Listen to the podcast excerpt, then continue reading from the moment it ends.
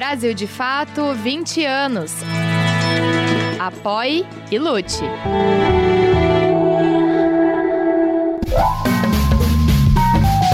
Brasil de Fato Entrevista. Olá a todas e a todos, está começando agora mais um Brasil de Fato Entrevista e hoje a nossa conversa é com a cineasta Lô Politi. Tudo bom, Lô? Como vai? Eu vou bem, e você? Tudo certo, tudo bem. Muito obrigado, viu, por comparecer aqui ao programa, aceitar o convite. Lô Politi é diretora, roteirista e produtora de cinema. Seu primeiro filme, Jonas, recebeu o prêmio especial do júri no Festival Internacional do Rio de Janeiro. Também filmou Sol e co-dirigiu ao lado de Ana Mui Laerte o documentário Alvorada, que conta os bastidores do golpe contra a presidenta Dilma Rousseff. Está nos cinemas com Meu Nome é Gal, seu quarto longa-metragem. É, você está nos cinemas com Meu Nome é Gal, filme que você divide a direção com a Dandara Ferreira. É um filme feito por mulheres para contar parte da história de uma protagonista espetacular que é a Gal Costa, né? É, para a própria história que seria contada, era importante que ela fosse contada a partir da perspectiva feminina?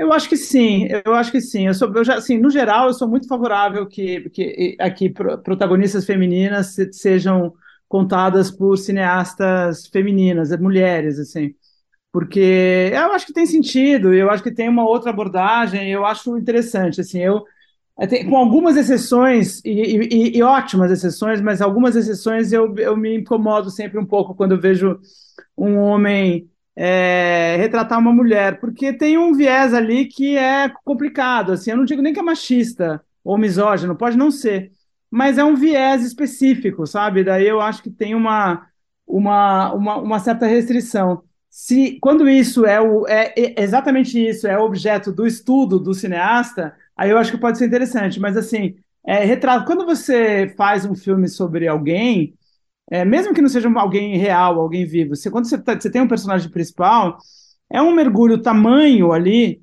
que é complicado, assim. Eu acho mesmo na ficção, acho difícil. Eu fiz, eu, esse é o meu terceiro roteiro de ficção é, que, que é filmado e os meus dois outros protagonistas foram homens. Então eu tô falando algo contra mim mesma.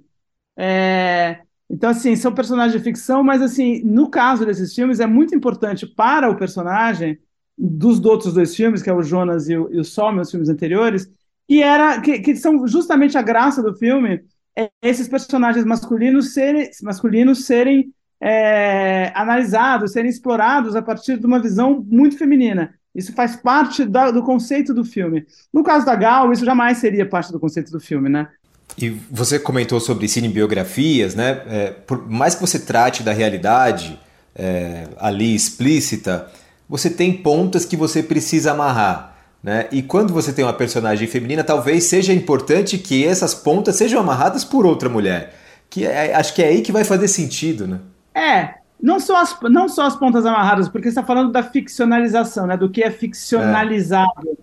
Então eu tenho que criar uma história que ela não necessariamente viveu, e se ela, do, se for do ponto de vista feminino, é mais fácil. É verdade, você tem toda a razão. Porém, é, mesmo as histórias que a gente sabe que ela viveu, a gente tem um filme que é feito muito através, que ele, a narrativa é toda construída a partir do movimento interno da personagem.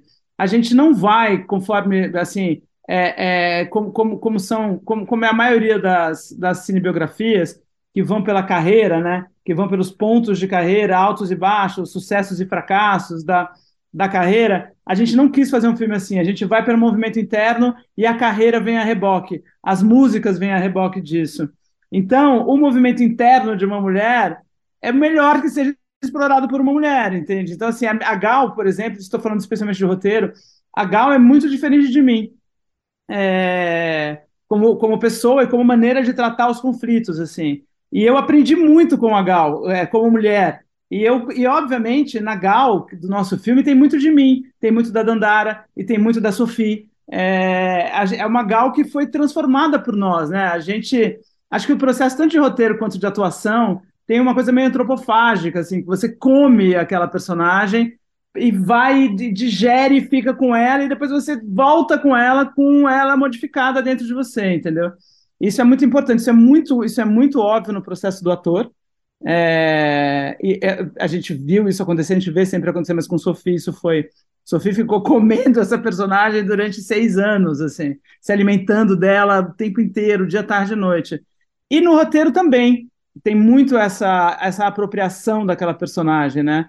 Então é isso, eu me senti muito tocada, muito impactada por essa mulher que foi a Gal Costa, especialmente a Gal daquele momento do nosso recorte, que vai, que vai de 66 a 71, é uma Gal muito jovem, é a Gal da, do período da Tropicália, no movimento, no, no, momento muito intenso fora dela, né? Muita coisa acontecendo e coisas muito ricas acontecendo fora do corpo dela, mas o filme explora isso tudo dentro do corpo dela, sabe? Dentro da mente dela, dentro da alma dela.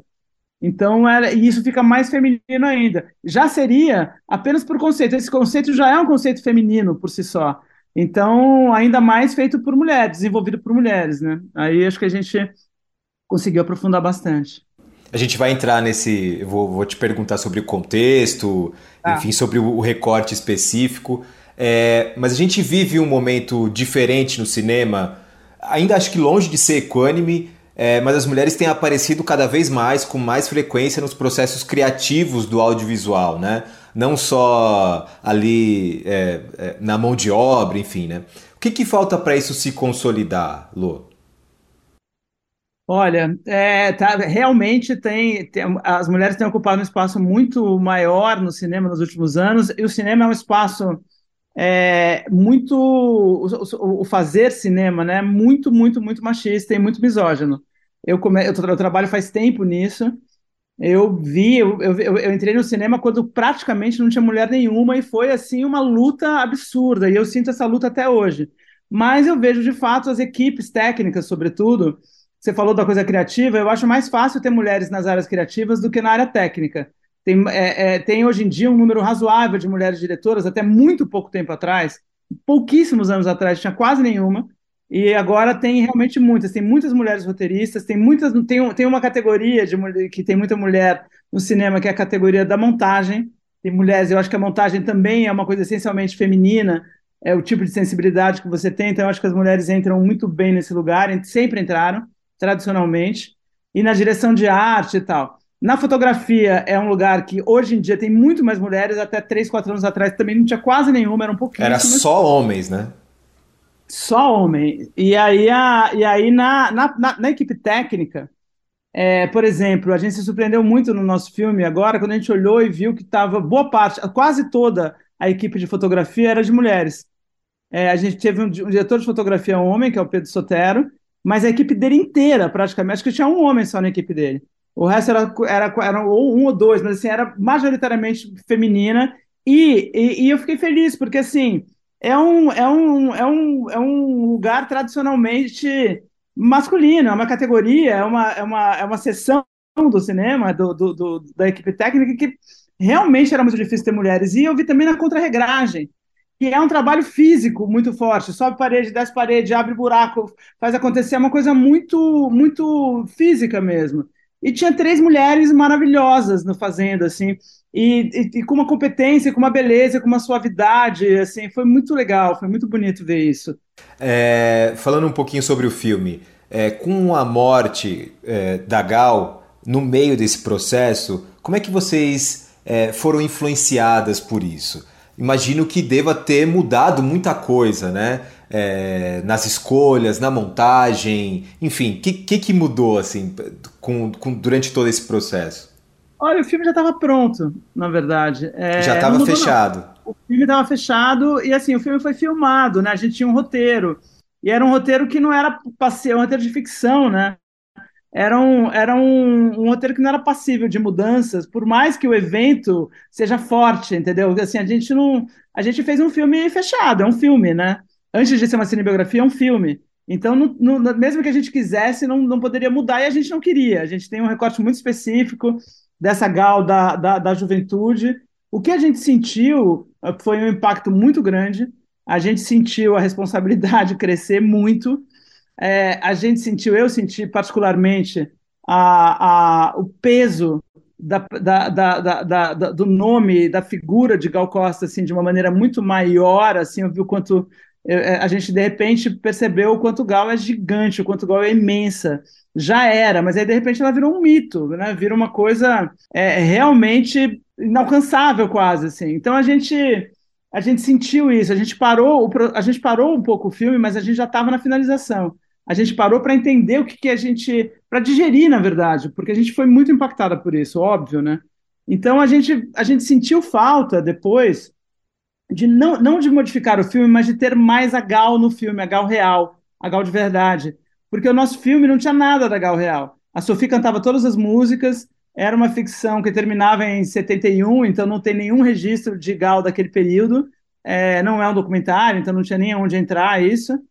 Mas a gente sentiu falta de ter a Gal de verdade mais presente, não só como uma extensão da homenagem à era, porque o filme já é por si, per se, uma, uma, uma, uma homenagem a Gal, né? Mas a gente queria, eu acho que a gente sentiu a necessidade de estender essa, essa homenagem um pouco e de trazer a Gal real para as pessoas que vão ver o filme, porque dá vontade de ver Gal, né? Então a gente acabou trazendo, além dessa homenagem no fim do filme, que é meio tradicional em cinebiografia, a gente fez ela um pouco mais impactante, um pouco maior do que, do que o normal, do que o esperado, e a gente trouxe algumas músicas, algumas cantadas por ela, alguns fonogramas com a música, com a, com a voz original dela, a gente colocou no filme. São poucas, é, a Sofia continua cantando quase o filme inteiro, mas em três momentos muito específicos, de fonogramas muito conhecidos e com quem a gente já tem uma certa identificação emocional, a gente trouxe a voz da Gal.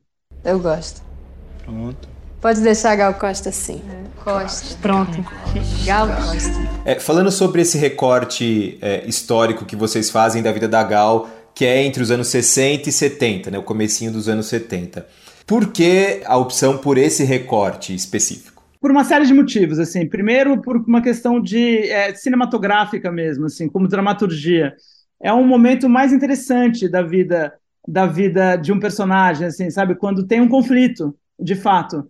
É, ela tem aquela, ela chegou daquele jeito, daquele jeito gal de ser super tímida, super para dentro, super introspectiva, e ela chega num lugar onde, as, onde, onde tudo está exigindo muito das, dos artistas e as pessoas que ela já conhece, já estão muito à frente nesse processo, e ela não foi, é, ela não tinha ferramentas, entendeu, para enfrentar aquilo. Então é um conflito, foi um conflito muito forte para ela. E ainda mais, principalmente com a ditadura, que teve, que, que botou um medo neles e nela, sobretudo, assim. Então ela, a gente de fato tinha um conflito claro e uma coisa que ela precisava superar claramente. Se a gente fosse para o sucesso da Gal, que é para os anos 80 e tal, a gente sai desse lugar. No sucesso não tem nada de interessante. A gente queria. Tem o sucesso, tem a música, daí é melhor ver, um docu... ver o documentário que a Dandara fez, que é brilhante, sabe? Que a gente queria cinema, né? E cinema tá no drama, não tem jeito. Cinema bom tá no drama. No conflito, não precisa ser um conflito dramático. É um conflito sempre um conflito dramático, mas não precisa ser o gênero drama. Mas precisa ter um conflito dramático, precisa ter dramaturgia. Então a gente.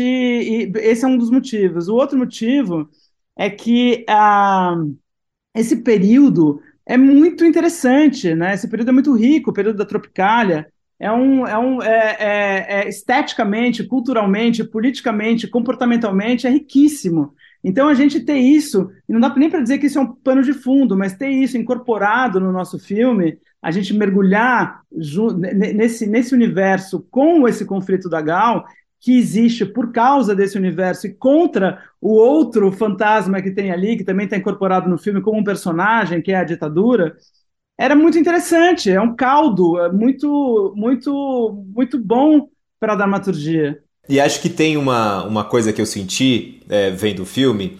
Eu assisti a cabine em São Paulo, né?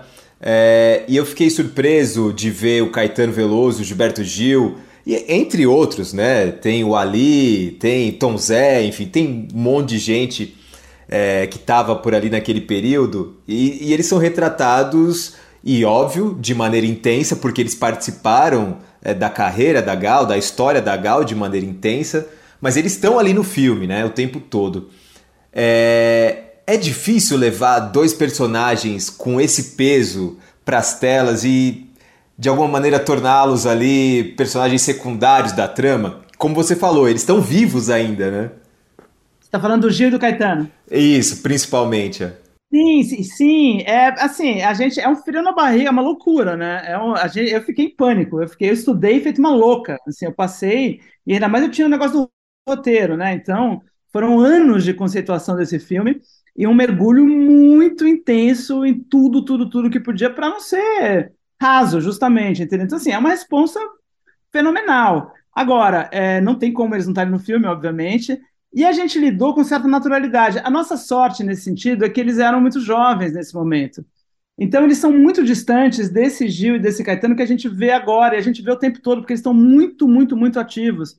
A Betânia também, a Gal também estava. É, então, assim, eles, estão naquele lugar, e aí cada ator, a gente, não, a gente não quis trabalhar, nem os atores queriam, nem a gente queria, que é trabalhar com, de uma forma mimética, trabalhar com mimes, entendeu? Porque a gente, é, a gente não queria que eles imitassem ninguém.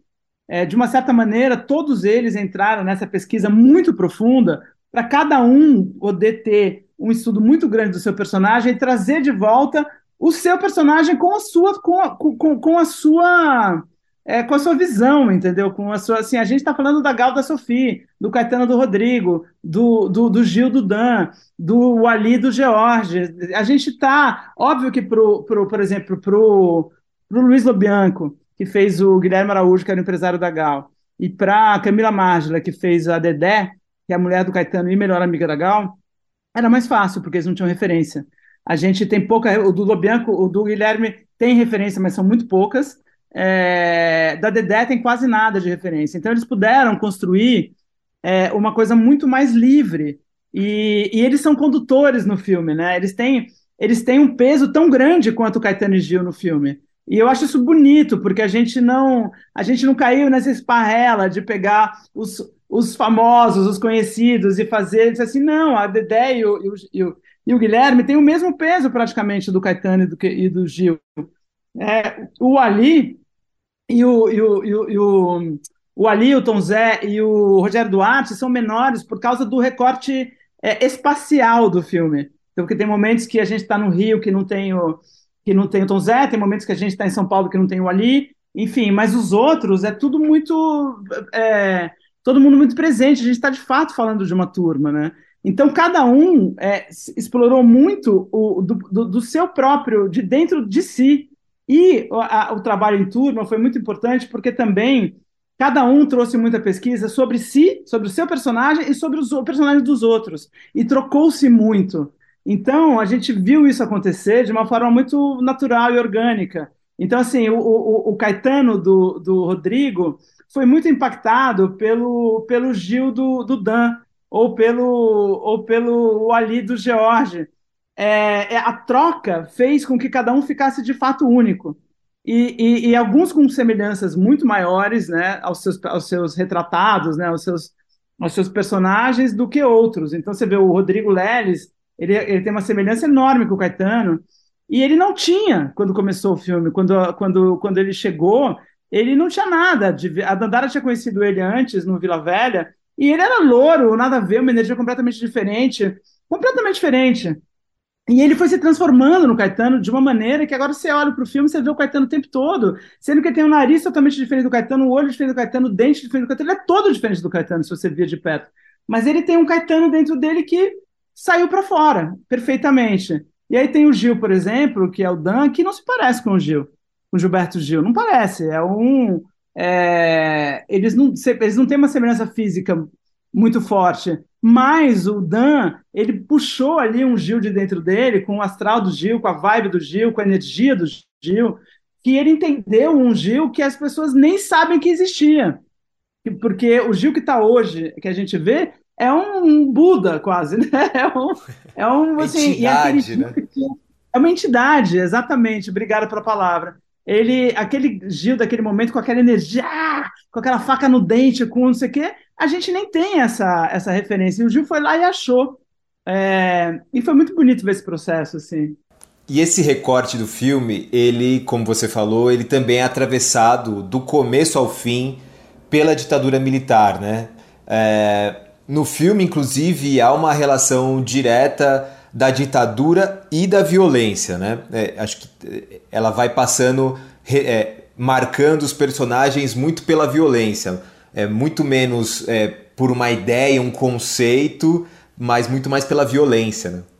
Sim, a ideia era essa mesmo, assim, a gente, a gente apertou até a mão disso no, no, no, na montagem, porque acho, acho que a ditadura aí funciona um pouco como antagonista é, da personagem mesmo, sabe? A gente acabou construindo essa, a, a, a, costurando a ditadura no filme como se constrói um antagonista mesmo, que é a gente vai dando, vai colocando ele do, desde o começo do filme, um pouquinho, um pouquinho, vai crescendo, crescendo, crescendo, chega na sequência 4 do filme, que é a sequência que faz ela ter a primeira explosão para fora disso, vencer pela primeira vez ali, ela é a sequência do medo, que é a sequência que, é a, que, que, que a ditadura vai chegando perto dela e ela vai ficando com mais medo, mais medo, mais medo. Aí ela, aí ela vê a, a violência na rua, vê os meninos se envolvendo de uma maneira ali que ela morre de medo nas passeatas e tal. Aí ela vê o Caetano ser massacrado, super, super agredido pela, pela plateia no Proibido Proibido no festival, por uma plateia dividida entre esquerda e direita, e os dois atacavam, as duas atacavam, a esquerda atacava também o Caetano.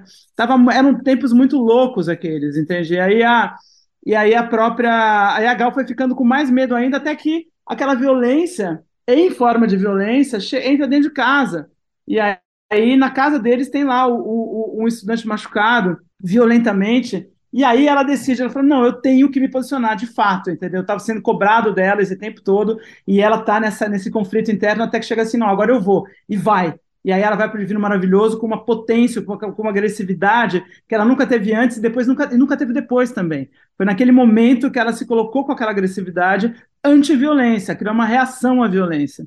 E aí ela não aguentou o tranco. Foi muito para ela, porque foi tão difícil furar aquele, aquela bolha, sair para fora daquele jeito, e ela caiu de cama, que ela ficou deprimida durante muito tempo, e aí tem aquela sequência que você viu, que é, enfim, dela sair desse lugar e tal. Então, assim, a gente de fato construiu isso. A Tropicália é um movimento que de fato é, é, aconteceu bastante por causa da ditadura e é um movimento contracultural no mundo.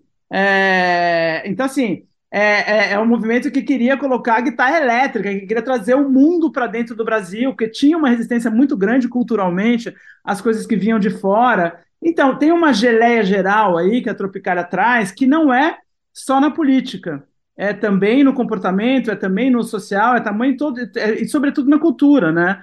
O que, só que a ditadura faz isso chegar no, no, num lugar extremo de, de, de necessidade de reação e de posicionamento. Então, essa, esse caldo que eu estava te falando, que torna esse período muito interessante, é a junção dessas coisas, dessas, dessas coisas muito fortes, que é a, a contracultura, uma revolução cultural e, o, e a contra-violência, é, contra-sistema, né? Isso junto é um caldo muito forte e muito violento, de fato, entendeu? Então a Gal tinha que reagir. E só, só uma coisa tão forte, tão intensa, para conseguir tirar a Gal daquele lugar que ela não conseguia sair, entendeu? Então isso, foi, isso é muito bom, isso foi muito intencional e a gente apertou ainda mais isso na montagem, porque tem uma parte que você viu que são de imagens de arquivo e tal, a gente acabou apertando mais isso ainda, porque a gente sentiu essa, essa força que precisava ter no filme, essa contra-força, né? Essa força antagonista. É, e de fato passa mesmo essa, essa mensagem. É, Lô, a gente sabe que tudo é político, né? A, a existência é política, né? Mas o teu cinema ele tem bebido bastante dos contextos políticos do Brasil, né? É, você também fez o Alvorada, é, que assina com a Ana Mui Laerte, que traz os bastidores do golpe contra a presidenta Dilma. É, foi uma escolha ou os caminhos foram te levando até esse lugar? Do, do, do, da do carreira. Cinema mais político e da tua carreira Não, e tudo se misturar. A da, a da, a da Dilma foi um, foi um filme de emergência, né? Não foi um filme planejado. A gente se deu conta do que do que estava acontecendo e que a, a Dilma não tinha voz. Simplesmente, ela estava isolada dentro do Palácio da Alvorada e o mundo caindo, acontecendo um trilhão de coisas lá no Congresso, no Brasil inteiro, o Brasil em chamas, e ninguém sabia o que estava acontecendo com a Dilma lá dentro, entendeu? Então foi uma, não à toa, várias mulheres se levantaram nesse momento, né? Não é só o nosso filme que tem que retrata, mas tem o filme da Petra, tem o filme da Guta, é, são mulheres que de fato falam, opa, estamos sendo caladas novamente, entendeu? A gente precisa fazer alguma coisa. E a gente foi. Pra gente chegar já no final dessa conversa, Lô, que podia ter durado muito mais tempo, porque eu tinha um monte de coisa para falar sobre. É, mas como é que você tem enxergado essa retomada do cinema brasileiro? Eu conversei com um tempo atrás, algumas semanas atrás, com Kleber Mendonça, e ele falava que a colheita feita em. E ele usou essa palavra mesmo. É, que a colheita feita em 19, 2020, e que vários filmes foram premiados, ele, Karim, né? É, começou muito antes, é, ainda em 2014, 15, e no meio disso a gente teve um golpe quatro anos de total desprezo pela cultura, é, e aí chegou nesse lugar. É, o que esperar do cinema brasileiro daqui em diante, onde a gente está reconstruindo, inclusive um ministério que não existia mais? Né? É, eu acho que a gente está assim, a gente tá, é mais uma retomada, né? Não é o primeiro baque do cinema brasileiro, mas eu acho que foi um dos mais profundos, né? Porque foi total, acho que nunca tinha sido antes totalmente silenciado. É, o cinema foi apagado é, completamente. E, e, o que tinha antes conseguiu, de uma certa maneira. Eu tenho muita sorte na pandemia. Com, na pandemia, não, desculpe, no governo Bolsonaro, não, posso, não gosto nem de falar isso. Filmei o Sol é, já no governo Bolsonaro. Não consegui lançar ele tão cedo, mas eu consegui lançar. Mas assim, foram, fe, foram, fe, foram, fe, foram planejados antes, né? Mas saíram eu dei sorte que o Alvorada a gente, a gente conseguiu sair com ele na pandemia. O Sol eu filmei é, antes da pandemia, mas já no governo Bolsonaro consegui depois. E o próprio Gal, a gente, a, a gente levantou ele ainda no governo Bolsonaro e ainda na pandemia. É... Levantamos até antes, porque a gente começou o, o, a gente começou a levantar o filme seis anos atrás. Então, o Bolsonaro foi os últimos quatro, né? Quatro e pouco, quatro, quase cinco. Então a gente levantou mesmo ele antes. Só que a gente teve muita dificuldade para filmar, porque a gente não tinha mais, foi, teve um desmanche mesmo, entendeu? Então agora eu estou sentindo um ar de renovação enorme, só que eu acho que o trabalho é muito, muito, muito grande para fazer, para reconstruir. É rápido de destruir e é muito lento para reconstruir, mas com a gente deu, a, deu, deu, deu, deu, deu de alguma maneira uma, uma sorte, que não dá para dizer sorte, porque o que, fe, o que fez, isso veio de uma coisa de azar, não de sorte, mas a gente tem a, lei Aldir Blanc, a gente tem a lei Paulo Gustavo, que está de fato injetando bastante recurso no audiovisual agora, então eu acho que tem uma, uma possibilidade de ter uma retomada muito forte. E normalmente, quando a tempestade é muito grande, o sol brilha mais forte depois. assim. Eu acho que vai vir muita coisa boa. Eu estou sentindo nesse filme da Gal, em todas as entrevistas, em todas as pré-estreias, em todas as a coisa de rede social, e tal, que as pessoas estão ávidas para ver um filme alegre, para ver um filme bonito, entendeu? Para ir para o cinema. É, a gente teve uma pré-estreia aqui em São Paulo na segunda-feira, com seis salas lotadas, e metade foi, do público teve que ir para casa, não, não deu para entrar, foi chato por um lado, mas foi incrível, porque você vê que as pessoas estavam ávidas para ir, ir ver o filme e tal. E é um filme que passa uma mensagem muito forte, né, para a gente não. Pra, de uma galera que lutou profundamente, teve uma coragem enorme, se posicionou fortemente contra um sistema que estava muito errado e a gente está a gente tá sempre com uma ameaça disso voltar, entendeu? E a gente está precisando se posicionar. A gente tem que se posicionar. Então, é muito bom ver essa galera, sabe, que teve esse, esse posicionamento com alegria, com música, com cor, entendeu? Embora tenha sido muito complicado, morreu muita gente, foi muito, foi muito impactante, foi muito violento, eles se impuseram de uma maneira muito rica. Então, acho que isso é muito inspirador para a gente. Lô, muito obrigado por essa conversa, viu? Imagina, obrigado a você, te agradeço muito, foi muito legal. E a você que nos acompanhou até aqui também, muito obrigado. Na próxima semana voltamos com mais uma entrevista. Tchau, tchau. Você pode conferir mais conversas como essa no YouTube, Spotify, Deezer e outras plataformas do Brasil de Fato. Direção e entrevista José Eduardo Bernardes. Coordenação de audiovisual Monize Ravena. Coordenação de redes sociais Cris Rodrigues. Direção executiva Nina Fidelis.